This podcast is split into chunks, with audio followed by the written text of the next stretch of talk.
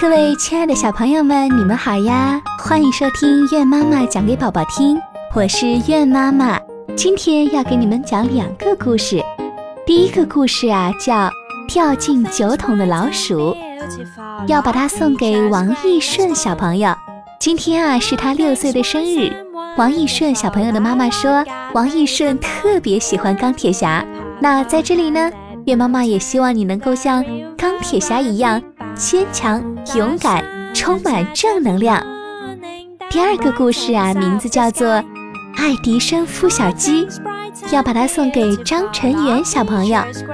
张晨元的妈妈说：“月妈妈你好，我家张晨元非常喜欢听你的故事，之前就天天跟我说，想让月妈妈也讲故事送给他。那好啦，今天呢，这个爱迪生孵小鸡的故事就送给你啦。”同时，也把这两个故事送给所有喜欢听月妈妈讲给宝宝听的小朋友们。好，故事开始啦！掉进酒桶的老鼠。农夫买了一桶葡萄酒，放在了地窖里。有一天，农夫想喝酒了，就让小儿子去舀酒。可这个孩子呀，是个粗心的孩子，舀完了酒。却忘了把酒桶的盖子盖上，酒的香气就慢慢的飘了出来，飘呀飘呀，地窖里到处都能闻到。有一只小老鼠闻到了香味，吱吱爬上了酒桶，准备好好的喝上一口。可是它刚爬上酒桶，脚上一滑，扑通，掉到桶里去了。桶里头啊，满满的全是酒。小老鼠四只爪子乱扑腾，可怎么样也爬不出来，只好一边喊救命，一边拼命游啊游啊，等着有谁来救它。啊叽叽叽！救命啊！救命啊！这时，有只小花猫爬上了酒桶，趴在桶沿上往下看。小老鼠急忙求这只小花猫搭救它。小花猫说：“老鼠，老鼠，如果我救了你，你愿意让我吃掉吗？”小老鼠心里想着：“哦，不管怎么样，呃，先让它救了我再说。”于是老鼠就痛快地答应了。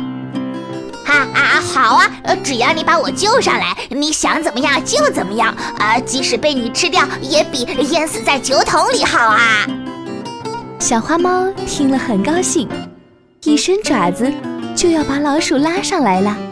它张开嘴巴正要吃，老鼠急忙说：“啊啊啊啊！慢着啊，慢着！”小花猫一听，不放心的瞧着它说：“干嘛？”你不会想赖账吧？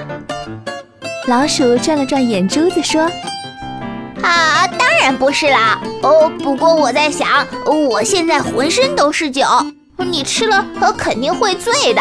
哦，不如你先把我烤干了再吃啊。”小花猫听了觉得很有道理，就把老鼠叼到火炉旁边烤一烤。它用两只爪子摁住老鼠，免得它溜走了。火暖烘烘的，慢慢的小花猫就打起了瞌睡。又过了一会儿，小花猫头一点就睡着了，打起了呼噜。嗯嗯，爪子也慢慢的松开了。老鼠一看，就悄悄地爬了出来，吱的一声就钻到洞里去了。小花猫一下子惊醒了。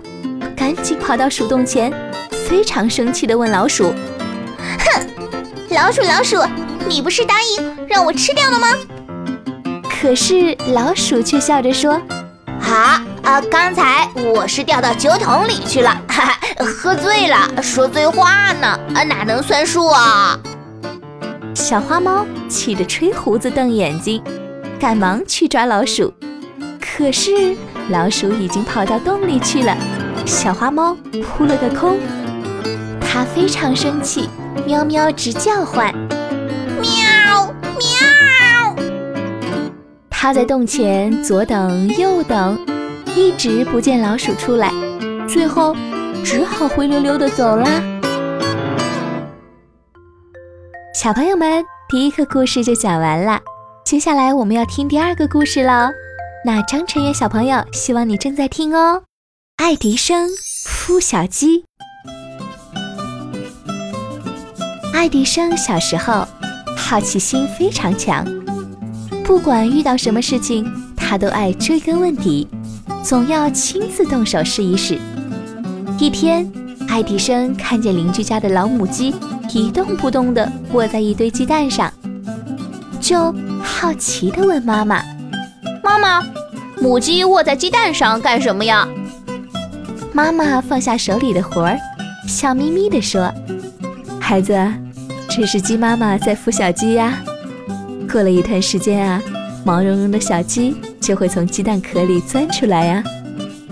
听了妈妈的话，爱迪生觉得新奇极了。他心想了：母鸡卧在鸡蛋上能孵出小鸡来，那人卧在上面行不行呢？他决定亲自试一试。当天下午。爱迪生从家里拿出几个鸡蛋，在邻居家的仓库旁边找到了一个僻静的地方。他按照鸡窝的形状，先用稻草做了个窝，再把鸡蛋放在里面，然后一动不动地蹲在鸡蛋上面。他想亲眼看一看鸡蛋是怎么样变成小鸡的。后来天黑了，鸡蛋没有孵出来。爸爸妈妈倒是找来了。哎呦，我说孩子，你蹲在这里干嘛呢？妈妈着急地问。我在孵小鸡呢，小鸡就快出来了。爱迪生一本正经地说道。孵什么蛋呢？快点给我起来！爸爸大声喝道。不行不行，我要看看小鸡是怎么样孵出来的。爱迪生。倔强地说：“爸爸一把拉起爱迪生，说：‘别费劲了，你是孵不出小鸡来的。’”爱迪生嘟着小嘴，不解地问：“哼，我为什么不能孵出小鸡来？”妈妈笑着说：“傻孩子，孵鸡蛋啊，需要很高的温度，人的体温啊，没有鸡的体温高。就算是你天天孵在上面。”也不可能孵出小鸡来的。最后，爱迪生虽然没有孵出小鸡来，但是通过这件事学到了不少的知识。